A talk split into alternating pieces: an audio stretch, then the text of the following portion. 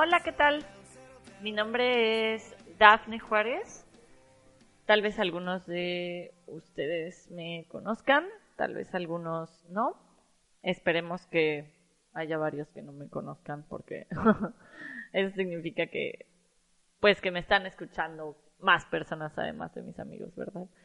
Pero bueno, ese no es el tema. El tema aquí es mi nuevo proyecto.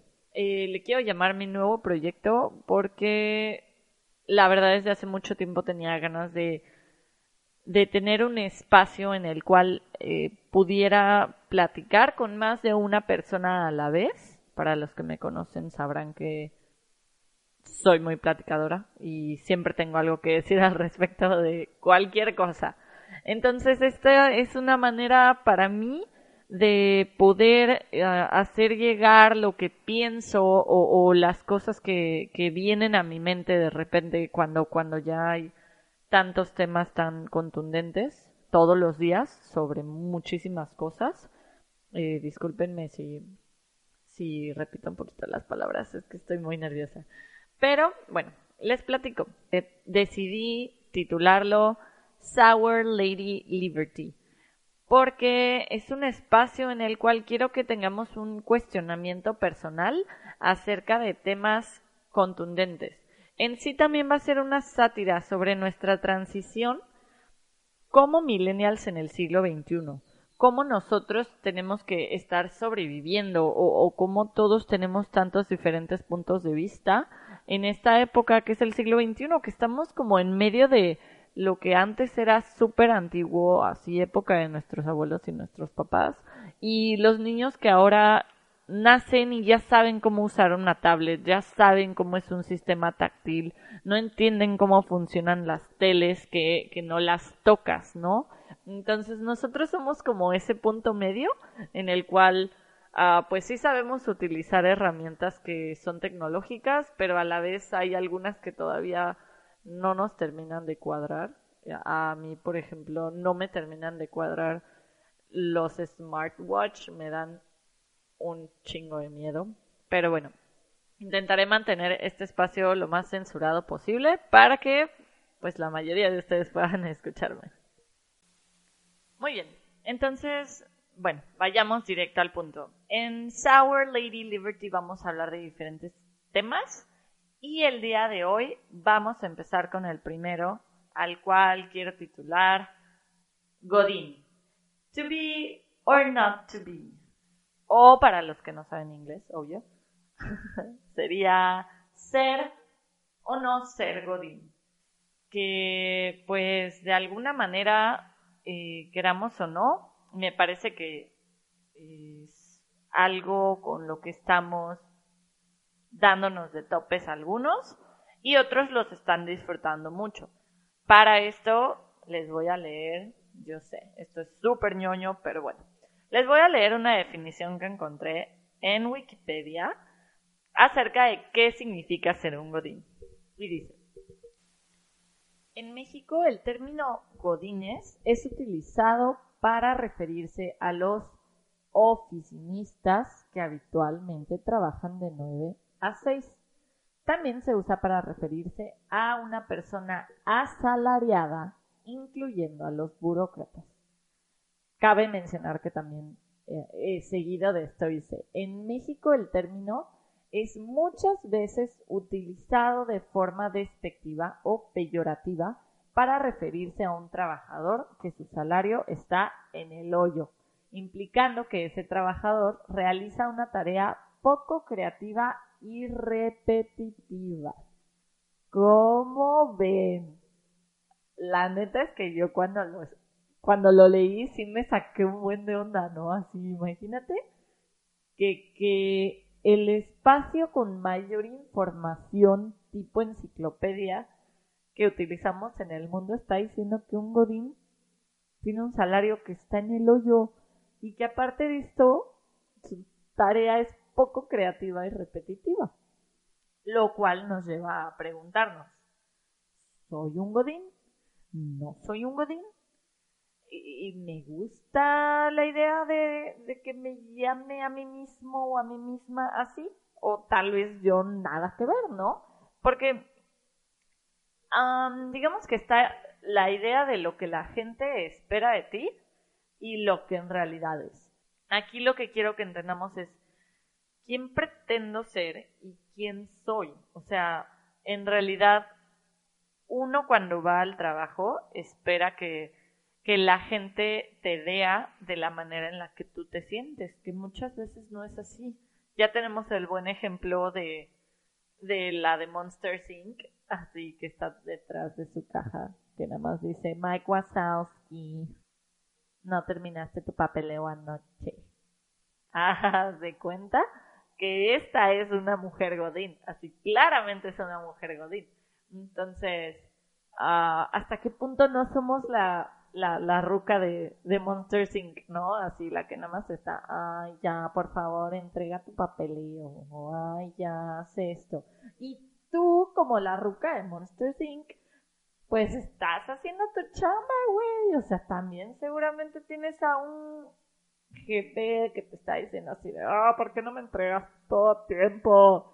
Entonces, pues tampoco es culpa de la ruca que, que, te pide tu papeleo, más bien tú eres el gandaya que no está entregando las cosas, ¿no? Pero hasta qué punto vamos a ver esta realidad, porque, pues, queramos o no, amigos, yo sé que es muy difícil para, para muchos entenderlo, pues la gente va a trabajar para ganar dinero. tengo un amigo que en algún momento me dijo así, no, yo no trabajo para ganar dinero. Y yo, o sea, entonces, ¿para qué trabajas? Porque al menos hasta donde yo lo veo, yo si trabajo, trabajo porque quiero ser remunerada y quiero que me paguen lo que me parece justo por lo que estoy haciendo.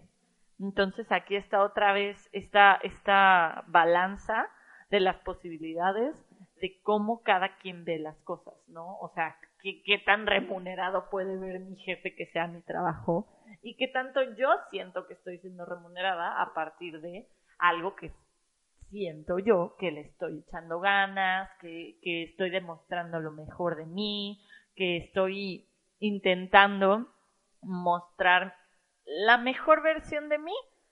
Entonces, aquí pues vamos a ver como los pros y los contras.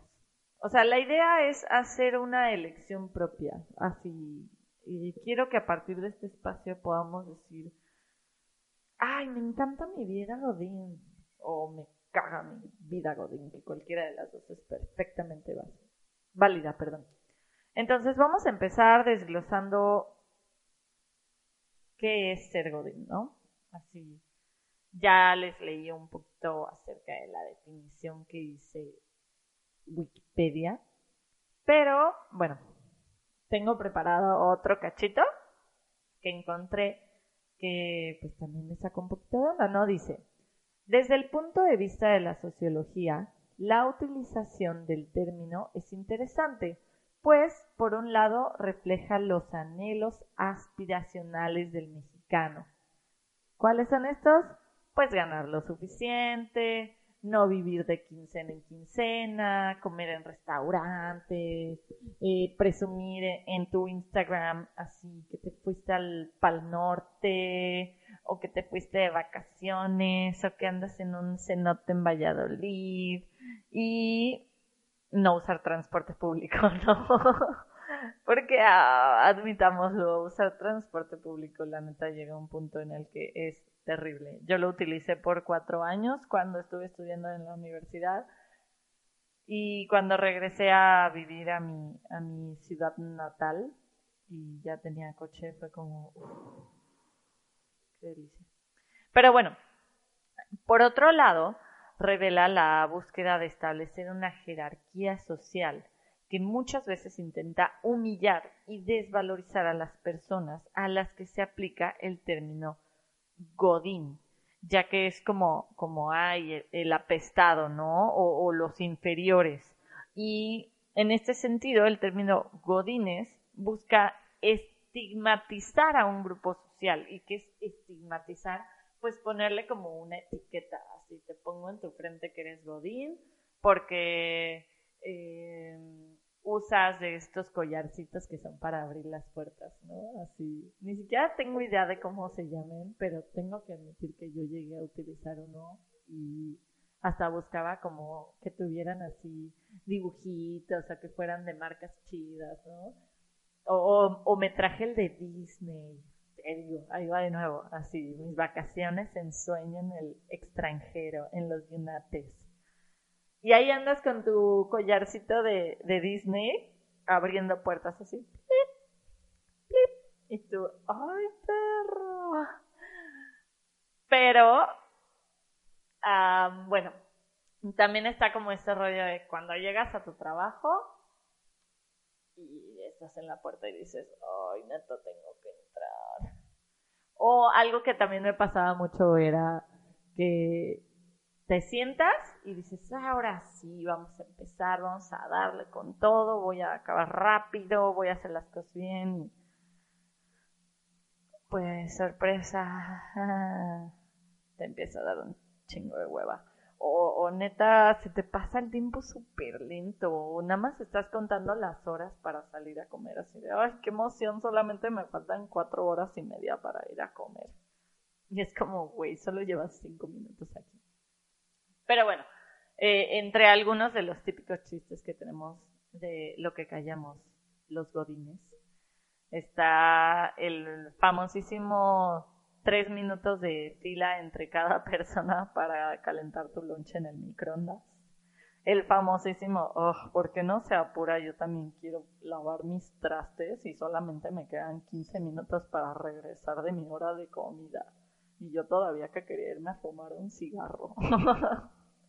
y es que es súper real. O, cuando todos se ponen de acuerdo para un día antes de la quincena o el mero día de la quincena de decir así, ya depositaron y todos sí, y todos corren a checar. En este caso también, como lo que les decía de eh, la maravilla de la tecnología, ya todo el mundo utiliza las apps para los bancos, lo cual es súper moderno porque yo me acuerdo que antes pues lo checabas en el cajero, ¿no? Y todo el mundo se peleaba para ir al cajero, pero ahora ya son las apps, son lo de hoy, güey. O qué tal ese terrible momento en el que llega tu sueldo y tú dices, güey, ¿por qué me pagaron tan poquito? O, o algo no te cuadra, ¿no? Y, oh, sorpresa, el ISR, güey, ¿qué onda con esa cosa? Neta, de repente sentía que me quitaban más de, güey, el ISR es tu sueldo base. Yo, por ejemplo, cuando llegué a trabajar como Godín, era comisionista y teníamos un sueldo base súper chiquito. Y el sueldo base se, se, se, lo llevaba el ISR, güey. O sea, neta, ni lo veías, desaparecía. O el, la famosísima tradición de que en tu cumpleaños te decoren tu escritorio. ¿Qué tal eso, eh? La verdad, super sad. Si no se los hicieron, a mí no me lo hicieron, fue super sad. Pero todos alguna vez hemos estado intentando así. Ay, wow, hoy es el cumpleaños de la Jessie. Saludos, amiguita. Y todo el mundo le estaba decorando su, su lugar. Y obvio, súper, puedes reconocer quiénes son los populares. Ah, esa también es típica. Los populares de la oficina y los X, ¿no? Porque no vamos a decir que no son populares ¿ok? O, o degradarlos, solamente son los X y los populares.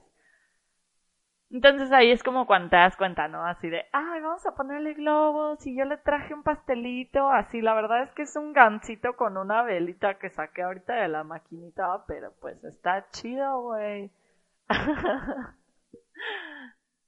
Y pues sí, ¿no? Qué padre. O sea, también se siente bien que, que te hagan ese tipo de cosas, que puedas estar en un espacio en el que neta te sientas bien. Que eso es lo más importante, porque, eh, ¿cómo decirlo?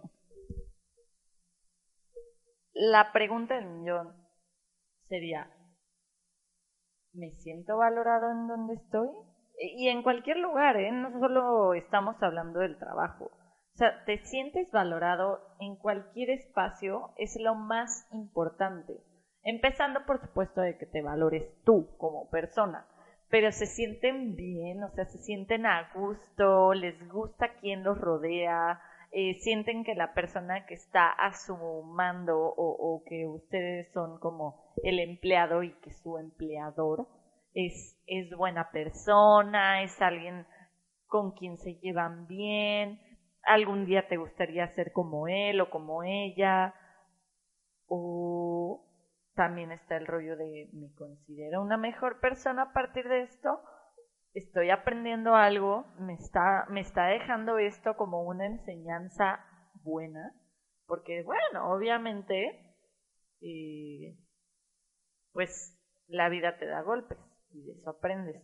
Pero de eso no se trata, no vamos a ir a, a, que todo el mundo nos esté madreando hasta que digas, ay, ya aprendí un buen de cosas, güey. No, o sea, uno intenta hacer lo que mejor le vaya o lo que mejor le quede y ya si algo sale mal, pues ya aprendiste algo, es como la buena onda, ¿no? Es como la sobadita así de, ah, ya, ya, no pasa nada, aprendiste. Pero tampoco te vas a ir así dando putazos con todo el mundo para que aprendas algo. Entonces aquí viene el otro lado de la moneda a partir de qué momento ya no está chido ser godín. Y, es algo muy preocupante de alguna manera, porque estamos cegados, ¿no? O cuando tú tienes un trabajo fijo, un trabajo estable en el que ya tienes una rutina, llegas a tener más bien un famoso comfort zone. Y un comfort zone no está chido no está chido, ¿por qué? Porque ya te acostumbraste, porque ya no sales de tu rutina, porque ya haces lo mismo todos los días y va a llegar un punto en el que estés hasta la madre de eso. Y lo más importante es reconocer que estás hasta la madre de eso y hacer algo al respecto, porque no está cool trabajar de malas ni hacer cosas de mala gana. Apenas veía en, en Facebook a una amiga que decía, ay, alguna vez me dijeron que, que si encontraba algo que me gustaba, no iba a trabajar un solo día en mi vida. Y es cierto, todos encontramos algo que nos gusta hacer y que de verdad podemos dedicarnos la vida entera a hacerlo porque nos entretiene mucho, nos parece súper gratificante, nos llena de alegría. A mí me pasaba eso, por ejemplo, cuando trabajaba en un campamento para niños, ¿no? Y, y, y eras como su consejera o como su guía y tú te encargabas de ellos. Era súper divertido, o sea, si por mí dependiera yo haría eso toda mi vida. Nada me dedicaba a meterme a la alberca, al cenote, a chacotear con los niños, a, hacer juegos, a bailar, a cantar, o sea, me la pasaba increíble. Pero, pues no era algo que, de lo cual pudiera vivir toda mi vida. Entonces es cuando te buscas estos quote, así, trabajos reales. Cierro quote. Porque pues cuando ya eres adulto te das cuenta que a lo mejor no vas a vivir de eso toda tu vida y que quieres estudiar una carrera y que quieres tener una familia o a lo mejor no quieres nada de eso, pero pero si quieres ser alguien en esta vida o, o pasártela al menos bien en lo que estás aquí. Entonces te buscas un trabajo en el cual hagas algo que también te guste, pero con diferente estilo, ¿no? Y cuando hablo de estilo me, me refiero a burocracia claramente estilo igual a burocracia. ¿Por qué? Porque te metes a empresas grandes en donde te piden un currículum vitae, empresas en donde te piden tus antecedentes no penales, en los cuales tienes que preguntar cómo funcionan las nóminas, en el cual también e, ese es un punto muy, le llamo yo, muy tricky, ¿no? Cuando te dicen así, ah, sí, tu sueldo va a ser de 10 mil al mes y tú, ah, 10 pues mil al mes está chido. Menos, menos, menos, menos, menos, menos, tu sueldo bruto es de, ¿y tú qué? Güey. Bueno, aprendan esa, siempre preguntar sueldo bruto, nunca sueldo así base, porque es una mentira esa cosa.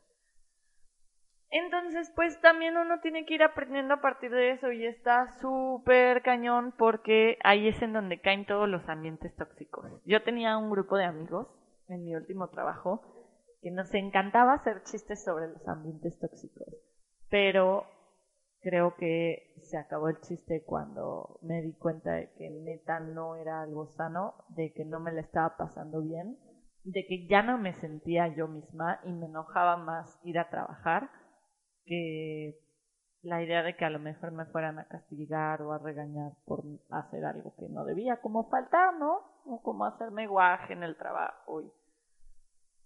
Pues es que de eso no se trata y, y muchas personas no nos damos cuenta, no vemos esos focos rojos, pero esos focos rojos son meramente cómo te sientes, eh, cómo te tratan, cómo cómo llegas al trabajo, si te sientes inspirado, si no. Hay muchas veces que ni siquiera te das cuenta, ¿sabes por qué? Porque al darte cuenta es cuando vas a hacer cosas que siempre has hecho, pero ya no tienes ganas de hacer, como cocinar, como hacer ejercicio, como salir con tus amigos.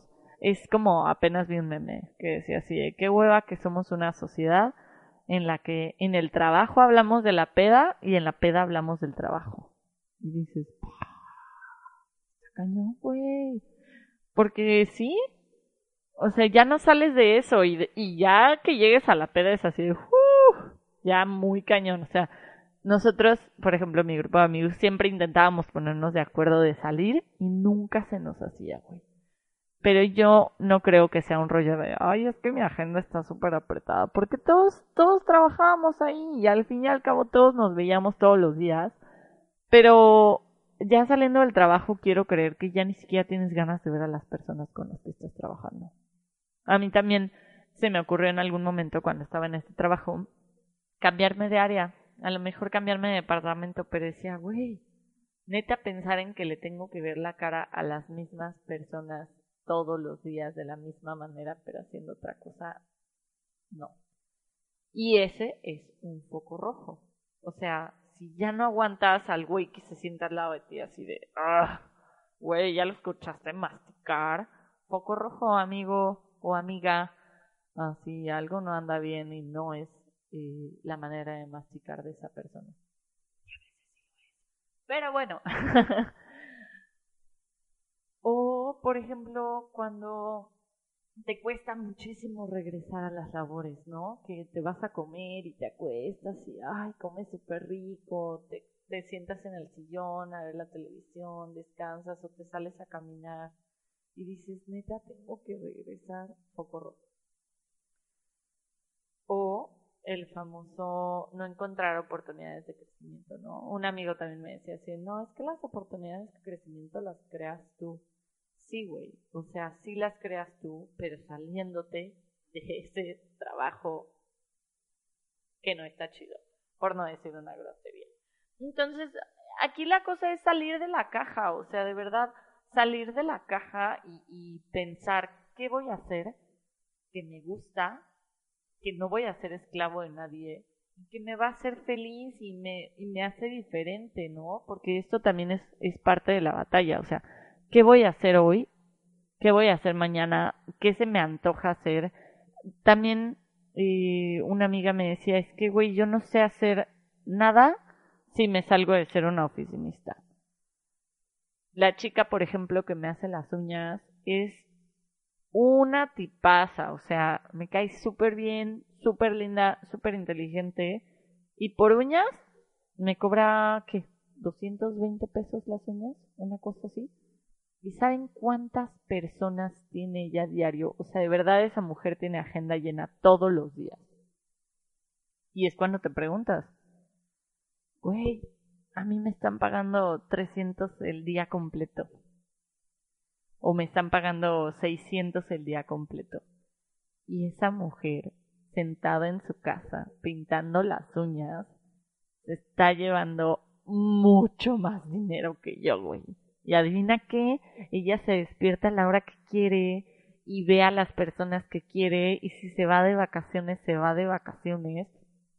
Y no es que les esté intentando hacer un coaching acerca de crear su propia empresa, pero a lo mejor hay algo que te gusta hacer, ¿no? Yo, por ejemplo, no espero vivir de esto, pero hacer un podcast fue algo que me nació, fue algo que, que me hizo abrir los ojos, que dije, esta es una manera de hacer, verle a las personas que hay muchas, muchas, muchas cosas que podemos hacer.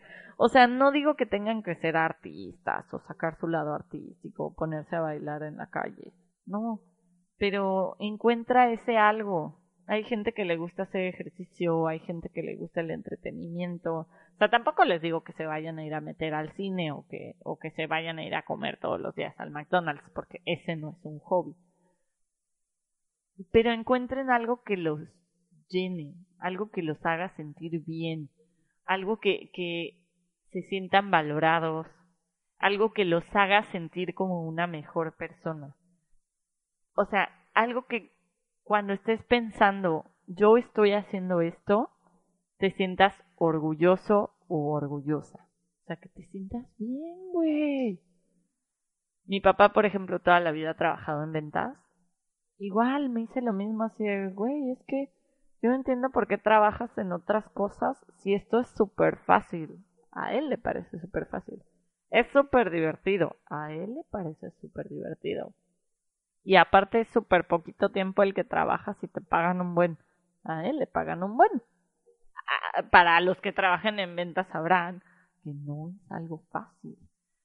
Y cada quien tiene que encontrar algo que le guste para poderse sentir bien. Entonces, para ya no darle tantas vueltas a este asunto, ser o no ser Godín. Eso está en ustedes. Eso está en cada persona, en cómo te sientas, en si te gusta, si no te gusta, si te da la oportunidad de viajar y siempre has querido viajar, o la neta es que está súper tóxico tu ambiente, ya no aguantas a tu jefe ni al que se sienta al lado de ti, solo quieres así irte a tu casa y colgarte. Ah, entonces no ser Godín, ¿no? O a lo mejor sí, es lo que les digo, todo va a depender de ustedes. O sea, aparte de, de este espacio, es que mientras ustedes están checando Facebook o haciendo la comida para mañana, ah, no, por ejemplo, el godín que en la noche llega y se prepara su comida para llevársela mañana en los toppers. Estos pueden ser los 25, 30 o 40 minutos que me vas a estar escuchando, cuestionándote si esto es lo que te gusta, si esto es lo que quieres. O sea, aquí es es intentar percibir las cosas de manera distinta. O sea, como les decía al principio, esto es una tragicomedia. O sea, y la vida es así, la vida es una tragicomedia. Tenemos que reírnos también de las cosas que nos pasan.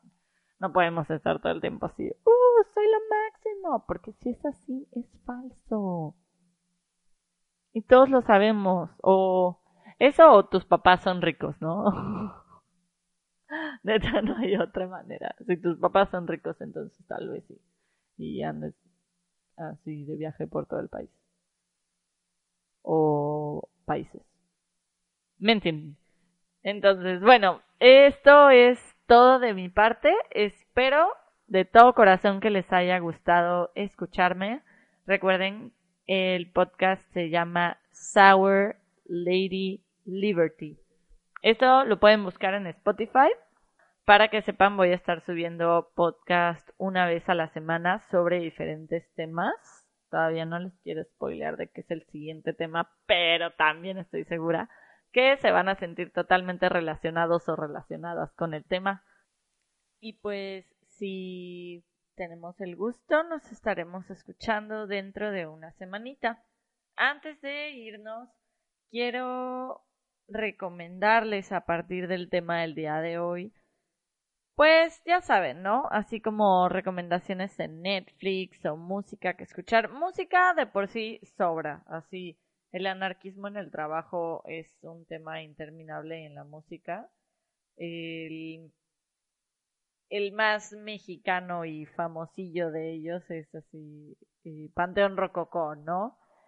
Pero bueno, en cuanto a series de televisión, y televisión me refiero a Netflix, a mí en lo personal creo que se me hizo muy, muy, muy bueno ver a la par de mi proceso laboral Orange is the New Black. Y refiriéndome más como a la temporada, creo que es entre la 2 y la 3, porque ya las últimas están eh, un poquito más chonchas, un poquito más fuertes en cuanto a temas de la cárcel. Pero y llegó un punto en el cual vi que Orange is the New Black, que se trata sobre una cárcel de mujeres, no estaba tan lejos de cómo me sentía yo en el trabajo. Entonces, eh, esa es una y ahorita estoy viendo una muy buena. Se llama Afterlife. Es de Ricky Gervais. Es uno de mis productores favoritos de comedia. Y también es muy cruda.